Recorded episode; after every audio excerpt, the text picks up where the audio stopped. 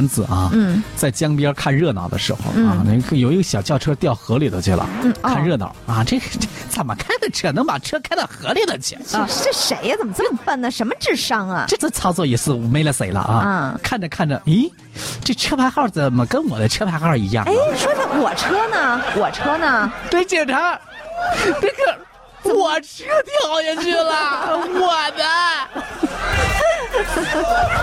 五月十八号下午四点多，在广西的这个崇左市龙州县交警大队接到了报警，说有辆白色的小轿车呢是掉入河中。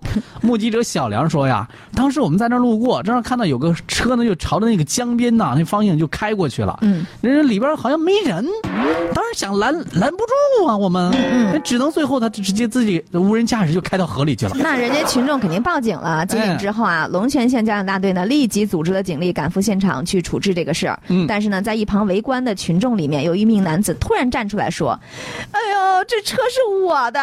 怎么回事？你自己车怎么开河里去了？你还难过成这样了呢？” 就是，后来呢，经过了解啊，这名男子呢，他把车停好了之后呢，就吃饭去了。嗯，结果回来的时候，就看到有群众说呀，有个车给开到河里头去了。对，于是呢，这名男子呢就去路边就看热闹去了。啊啊回头一看，自己车没了。